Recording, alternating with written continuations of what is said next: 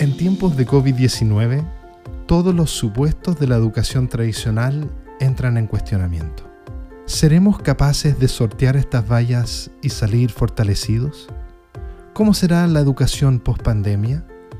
¿Qué aprendizajes nos dejará? La educación actual nos ha dado el mundo que tenemos. ¿Será este el punto de inflexión que necesitábamos para lograr un salto exponencial que nos permita enfrentar los desafíos del ser humano en el siglo XXI? De este tema y muchos más estaremos conversando junto a Arnoldo Cisternas y otros protagonistas de la vanguardia educativa de Europa y América. Hola, ¿qué tal? ¿Cómo están? Bienvenidos nuevamente a este espacio de conversación sobre la educación y el futuro, el presente, ¿cierto? Estamos aquí con Arnoldo Cisternas hablando un poco de cómo estos cambios vertiginosos están ocurriendo y a dónde nos van a llevar. Em, pero antes de entrar de lleno a la conversación, Arnoldo, quiero recordar a quienes nos están viendo y escuchando que se suscriban a nuestros canales para recibir notificaciones cuando vayamos subiendo más información y contenido. Se pueden suscribir a YouTube, pueden seguirnos en Spotify, tenemos Instagram, Twitter, LinkedIn, Facebook, en todas partes. Donde, la red social de tu preferencia, puedes encontrarnos y, encontrar esta información y contenido. Em, hemos estado ya teniendo algunos capítulos sobre estos temas em, de actualidad y cómo la pandemia está generando un giro en cómo hacemos educación. Em, y un tema que empieza a salir a la palestra vez tras vez es este concepto de interdependencia positiva en el proceso educativo, ¿cierto? Es un tema que aparece muy seguido en nuestras conversaciones sobre lo que es y será la nueva educación. Pero creo que para muchas de las personas que nos están escuchando falta una definición de lo que es la interdependencia positiva, eh, una definición y también saber por qué es crucial para la educación que viene. Mm, gracias por la pregunta. Eh, antes de responder, mm, quisiera decir que este espacio es un espacio que hemos construido para los educadores que hoy día están en medio de la pandemia con muchas preguntas y, con pocas respuestas. Y muchas veces buscando las respuestas en la tecnología, que me parece razonable y un buen camino pero preguntas como la que tú te haces ahora o la que nos planteamos ahora para este podcast es fundamental, porque es una pregunta que no se ha hecho, es una pregunta poco vista, es una pregunta que no tenía sentido también. Yo te diría que hasta, hasta la crisis que nos genera la pandemia, cada vez que hablábamos de este tema éramos escuchados como de, pero ¿de qué está hablando? De, de, este, es necesario. Además, como Estamos hablando de convivencia, estamos hablando. Sí, es como. Y además es como complicado, porque interdependencia positiva para el aprendizaje, ¿de qué, ¿de qué estamos hablando? Entonces, yo lo primero que diría es que para poder entenderlo hay que valorar la migración cultural que se requiere de lo que hemos entendido hasta ahora como una educación tradicional y vertical a una educación eh, nueva, horizontal. Si hay un gran cambio entre el antiguo paradigma educativo y el actual, es el giro relacional, mm. ético y político que hay entre la vieja tradición educativa y lo que el siglo XXI exige de nuestros educadores y de nuestros estudiantes y de las familias, de todo el sistema completo. Entonces, ¿cómo salir de la verticalidad a la horizontalidad? Y creo que el aula consagraba esta verticalidad y la pandemia ha diluido el aula como un espacio viable de, encuentro y de formación y nos ha, puesto a los chicos en, las casas conectados por internet, eh, a los educadores en sus casas conectados por internet, y empieza a hacerse evidente que el el vínculo unidireccional de la verticalidad, porque aquí viene una cuestión que no estamos en contra de la verticalidad porque es mala o porque tenemos un tema, uh, qué sé yo, no sé, político o ético contra la verticalidad, que, puede ser que sí, pero, pero hay un tema práctico. O sea, la verticalidad genera un vínculo unilateral, o sea, un vínculo de aprendizaje, mientras que la horizontalidad genera múltiples vínculos de aprendizaje. Pero es súper interesante lo que está diciendo, porque uno podría decir, ya, pero ¿cuál es tu problema? Así como tienes un problema con la autoridad y que los niños y las niñas como que aprendan a respetar a sus autoridades, yo creo que no es un tema de respeto, sino que es un tema de que esta educación tradicional que hemos tenido nos ha entregado el mundo que tenemos. Y son pocas las personas en nuestra sociedad hoy en día que no piensan que necesitamos cambiar como cultura, como sociedad, ¿cierto? Para cambiar, no podemos seguir haciendo exactamente lo mismo que veníamos haciendo. Necesitamos un giro. Y de eso estamos hablando en este giro relacional ético-político, ¿cierto? ¿Qué, dice, ¿Qué dices tú? Sí, es que este giro uh, es, una, es una especie de fuerza eh, natural, interna de los grupos humanos que se ha venido dando durante toda la era de la educación tradicional academicista.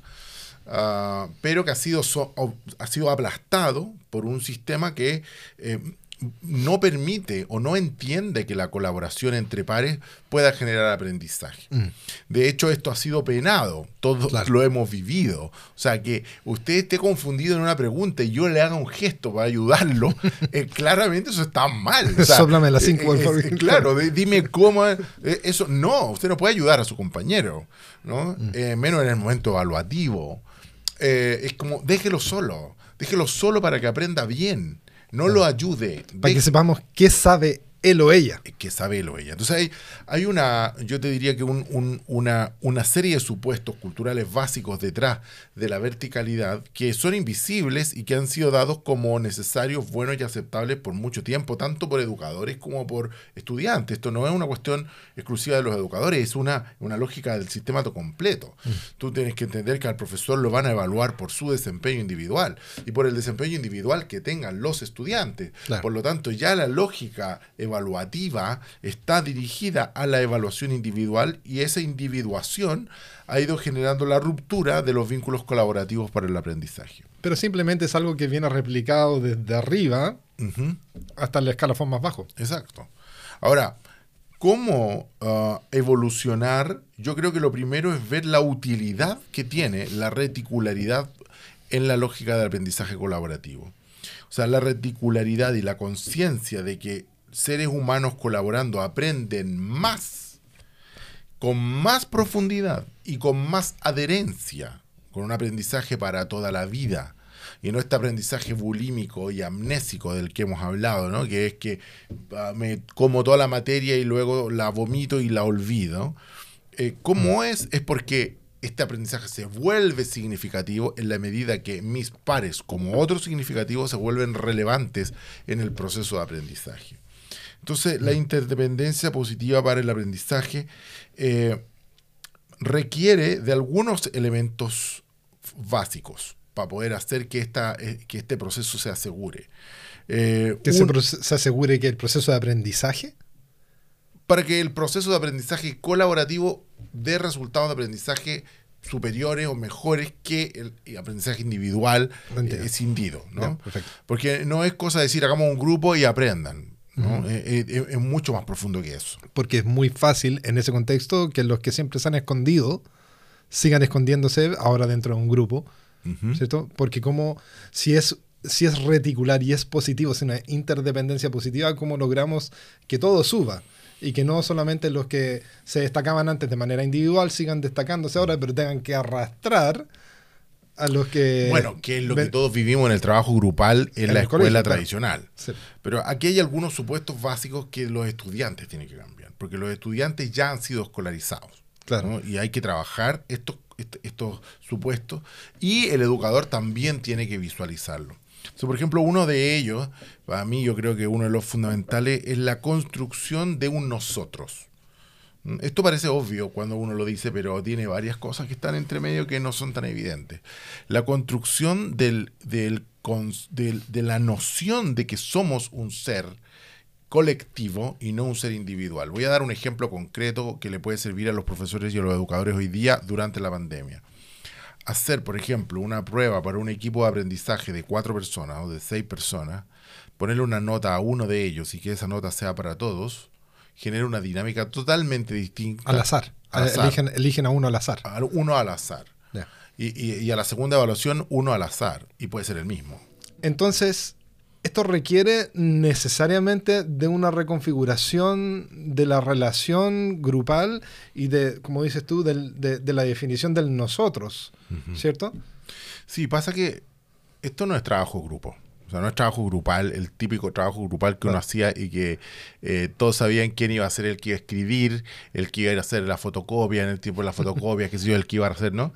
El que iba a hacer el arte y el que iba a presentar, porque a lo mejor yo creo que no es separar por partes y luego juntar, ¿no?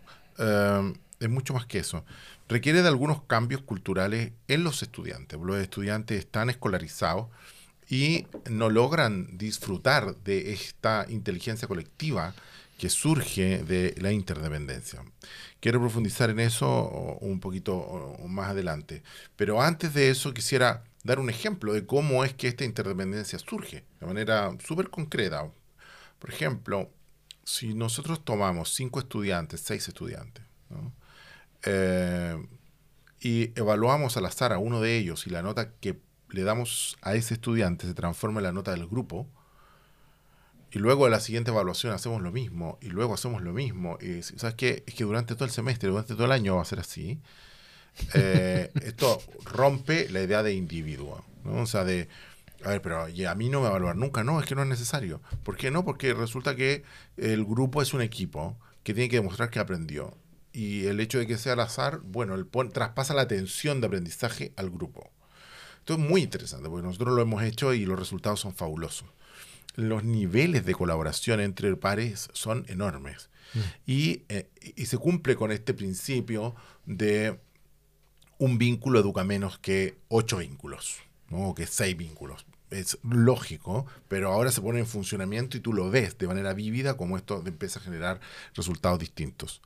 En segundo lugar, eh, para, la, para la, la nueva educación pone mucho énfasis en no estar en declaraciones como abstractas, ¿no? como teóricas, que no tienes cómo llevarlas a la, a, la, a, la, a, la, práctica, porque lo que busca es cambiar la tarea de educar. Uh -huh. Y lo que, el ejemplo que te acabo de dar es cambiar la tarea individuante por una tarea relacional, reticular, donde hay un giro relacional en la tarea. Uh -huh. Entonces yo cambio la tarea, cambio la relación. Este es un principio en psicología de los grupos y de la organización es fundamental. Si yo cambio la tarea, yo inmediatamente cambio la calidad de los vínculos. Si yo no cambio la tarea, es muy probable que hasta en ocasiones nos ha pasado que uno dice, tenemos un grupo con un conflicto. Y yo digo, ¿y cómo, es el, cómo trabajan? ¿Qué, qué, qué, qué están haciendo? ¿no? Y uno mira la tarea y ve que la tarea, tal como está diseñada o estructurada, está generando gran parte de los conflictos. Y uno cambia la tarea y oh, cambió la relación. El ejemplo que te acabo de dar es clarísimo. Tú cambias la tarea, o sea, ya no voy a evaluar individualmente, sino que voy a evaluar al azar, al azar a uno de los miembros, cambia la relación. Pero ese cambio en la relación, que ahora es de interdependencia, cambia la emoción. Y esa emoción que ahora es de ayuda, de escuchar al otro, de preocuparme por el otro, eso cambia las acciones. Y las acciones cambian los resultados. Este ejemplo de la tarea cambia la relación, la relación cambia la emoción, el estado de ánimo, las emociones generan acciones nuevas, distintas, y esas acciones generan resultados nuevos, para nosotros es como una fórmula que todo educador tiene que tener en su mente. Pregúntese cómo estructuró la tarea. Y si la tarea está reproduciendo los supuestos culturales básicos de la individuación y de la separación y la decisión de los niños para el aprendizaje y lo deja usted solo interactuando con él, ahí hay preguntas que hacerse de cómo podríamos trabajar de una manera nueva, diferente. Uh -huh. um, yo creo que ese es como un primer, un primer elemento. Mucha... Eh, hay que, es como en el cambio de paradigma de género, ¿no? Hay cosas que hasta ahora han sido, bueno, eh, naturales y hasta valoradas como positivas. ¿no? Y de repente dicen, pero no, si no, siempre ha sido así. Pero siempre ha sido así, si, si era bueno, porque se enoja? Bueno, bueno, momento, momento, espere, sea un poco más sensible. Cuidado, que eso que está haciendo genera esto y esto y esto otro. Entonces, el, el, educador que empieza a ser sensible a este giro relacional, ¿no? porque en el tema del género también hay un giro relacional importante. Uh -huh. Bueno, la educación también requiere de un giro relacional. Eh, y este giro relacional también se ve expresado en un segundo elemento que yo te diría que es la valoración de la singularidad y el abandono de la comprensión del normalizadora en que un estudiante es bueno si es son todos iguales. como en serie, todos igualitos, entonces son todos igual de buenos. Muy Pink Floyd The Wall. claramente, ¿no? Pero ¿dónde está la belleza de la singularidad? Porque hemos evolucionado, digo yo, de la aceptación de la tolerancia a la diversidad, a la aceptación de la diversidad, y yo, yo invitaría a la celebración de la singularidad. Qué lindo. ¿Sí? Esto es cómo puedo, no yo profesor, sino que la red de pares celebrar la singularidad de una niña o de un niño en, un, en su desempeño diario, ético, técnico, de trabajo, de ideas, qué sé yo. Esa celebración de la singularidad tiene que estar acompañada de un segundo elemento que es la complementariedad y la visualización del grupo de los procesos emergentes que surgen de la suma de las partes que hacen sinergia y pasan cosas que de otra manera no ocurrirían. Claro, te iba a comentar eso, que efectivamente esta relación, este ping-poneo, ¿cierto? De, en, esta nueva tarea que reconfigura el vínculo, empieza necesariamente a devolverle a estos niños, a estas niñas, una imagen muy distinta de sí mismos. Y se reconfiguran en su relación se empiezan a mirar a ellos mismos, a ellas mismas de manera distinta. Es que claro, en, la educación tradicional el espejo es el profesor y, lamentablemente es la prueba, ni siquiera es el profesor. Y es una foto, ni siquiera es un espejo. Exacto. Es como, ¿cómo te ves hoy en este momento, en este instante? Saliste con los ojos cerrados y eres ciego. Y además lo publican, ¿no? Y ni, ni siquiera puedes decir, no, esa foto no, que salí mal. No, no, es la que es, punto. ¿no? Y se promedia con la que sigue, como decíamos el otro día. ¿no? Entonces, eh, esta lógica de mi identidad se construye a partir de la exposición mía en el rendimiento de una prueba que es puesta en público, versus a la lógica de una dinámica de reconocimiento y de espejo mutuo entre pares sistemático. Esto lo haces muy bien. ¿Cómo, bueno. ¿Cómo te puedo ayudar a que lo hagas aún mejor? Me encanta eso que hiciste. Esto es bello. Esto es lo tuyo. Tú, es que tú deberías dedicarte a esto porque ese, ese hábito de celebración de la singularidad entre pares, yo creo que está ausente hoy y los educadores no saben cómo generarlo porque han vivido, hemos vivido en una educación adultocéntrica en la cual yo soy el referente, en la cual yo soy la autoridad y el autor y la autoridad no está desplazada al grupo. O aquí está un elemento central de cambio en que la autoridad se desplaza al grupo y no se vive como sometimiento, sino como autoría. Y una autoría colectiva en el cual surgen elementos nuevos que no estaban presentes. Y esto yo creo que es una de las habilidades para el siglo XXI. Tiene que ver con la creatividad, con el trabajo en equipo. ¿Cómo el trabajo en equipo permite el fenómeno sinérgico, el fenómeno emergente de cosas que no podrían estar presentes si no danzan los miembros del equipo en una, en una danza creativa y sinérgica que hace que hayan resultados espectaculares. Mm. Em, y además, no, es para este capítulo, pero allí está el corazón del propósito. Cuando, cuando los educadores dicen, pero estos niños no se motivan, hay que motivarlos, no, si no hay que motivar a nadie. La gente está motivada solo que hay que construir las condiciones colaborativas para que el propósito surja de la convivencia y del proceso de identidad y de identificación de los estudiantes. Pero esta, esta, mirada requiere entonces abandonar ciertos supuestos básicos. Uno es eh, la, la idea entonces de que juntos podemos construir algo distinto y superior a lo que haríamos en el y hay un tema de singularidad. O sea, está la singularidad y por otro lado el tema de los procesos emergentes y la sinergia. Eh, además, yo te diría que la interdependencia requiere de una comprensión ética mucho más profunda, eh, que tiene que ver con una frase que hemos trabajado mucho en el Instituto Relacional en España y en Chile, la Fundación Nueva Educación es uno de nuestros focos de trabajo, que es poder permitir que las personas entiendan, creo que la pandemia lo, nos está ayudando muchísimo, a comprender que para ser ciudadanos del mundo, como uno de los grandes objetivos del siglo XXI, eh, para poder ser ciudadanos del mundo, tenemos que comprender que nosotros no somos seres separados e independientes, sino que somos interdependientes. Como ya estoy hablando a nivel planetario, ¿no? Que la pandemia lo deja súper claro. Pero para ello tenemos que entender que no comenzamos en el día que somos engendrados, ni concluimos el día en que morimos. Y esta es una declaración que un educador la tiene que tener muy clara para poder favorecer esa comprensión en el colectivo de estudiantes que están viviendo el proceso de formación. No comenzamos el día en que somos engendrados. Hemos comenzado mucho antes. Nuestros antepasados nos habitan sus hábitos, sus mandatos, nuestros referentes, eh, las heridas que cargamos de generaciones antepasadas nos constituyen como personas. Pero por otro lado, nuestra descendencia también carga, después de, haber partido del escenario de esta tierra, nuestras propias eh, trazas históricas en su vida.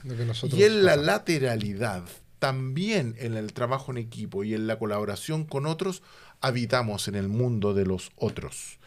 Tú vives en mi mundo interior. Yo termino este podcast, terminamos aquí, Javier va a casa, tú vas a casa y yo me quedo aquí pensando, Javier, Brent, Brum, Brum, ah, pienso en Joan que me ha llamado hoy día, pienso en Gabriela, pienso en Amanda, pienso... Y me habitan, mis hijas, mis amigos, mis compañeros habitan mi mundo interior.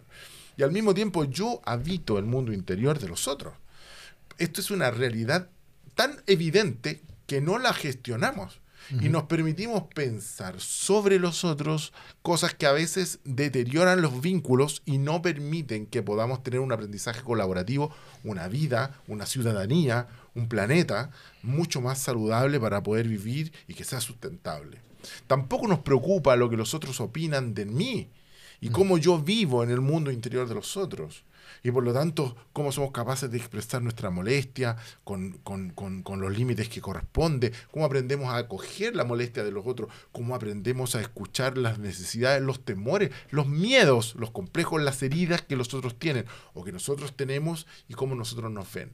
Esto creo que es fundamental. Aquí yo creo que está el corazón del giro relacional de la nueva educación. Los otros nos constituyen. Nosotros no concluimos, en, no concluyo en mí. Yo termino en el mundo interior de los otros y los otros me habitan. ¿Cómo esto se transforma en el corazón ético de un proyecto educativo? Y cómo esto eh, moviliza aprendizajes de nivel absolutamente superior en el plano que quieras ético, cognitivo, eh, qué sé yo, social. Eh, siento que eh, ese es el camino, o el gran giro relacional de fondo que se puede plasmar en una práctica educativa hoy día en Internet. O sea, Internet hoy día excluyó la posibilidad del aprendizaje individual. individual. Porque no tienes cómo controlar qué están haciendo entre ellos. Pero ¿cómo? Bueno. Además, tienes, que, tienes que reconfigurarlo. Exactamente. Eh, y construir confianzas. Y tienes que preguntarle cuánto aprendió. Y tienes que creer en lo que él te dijo. Claro. Ahora lo lindo de la, de la pandemia es que los estudiantes se están preguntando genuinamente cuánto aprendí. Y si aprendí lo correcto. Y acá hay una oportunidad maravillosa para poder hacer un giro ético y relacional en la evaluación. Exacto. Claro, porque yo ya no estoy preocupado de solamente mis resultados en la prueba. Quiero saber qué es lo que sé y qué es lo que sabe la otra persona con la que estoy íntimamente ligado y con quien y, a quien necesito. Ya no es alguien eh, que quiero necesariamente o que es mi compañero, es alguien que necesito y que me necesita. Y creo que allí hay una clave por poner la pelota contra el piso, como digo yo, y, ir a lo concreto, así como la evaluación eh, eh, individual para un grupo, ¿no? Esta, este, esta, evaluación eh, colectiva, colaborativa. hay otras ideas concretas, por ejemplo, uh, cómo compartir con los estudiantes las rúbricas de aprendizaje, las progresiones y las secuencias, a cómo crear espacios de diálogo y de conversación de cómo aprenden eh, y de cuáles son los vacíos que persisten o aquellas cosas que a lo mejor fueron bien evaluadas en un minuto pero que fueron eh, olvidadas.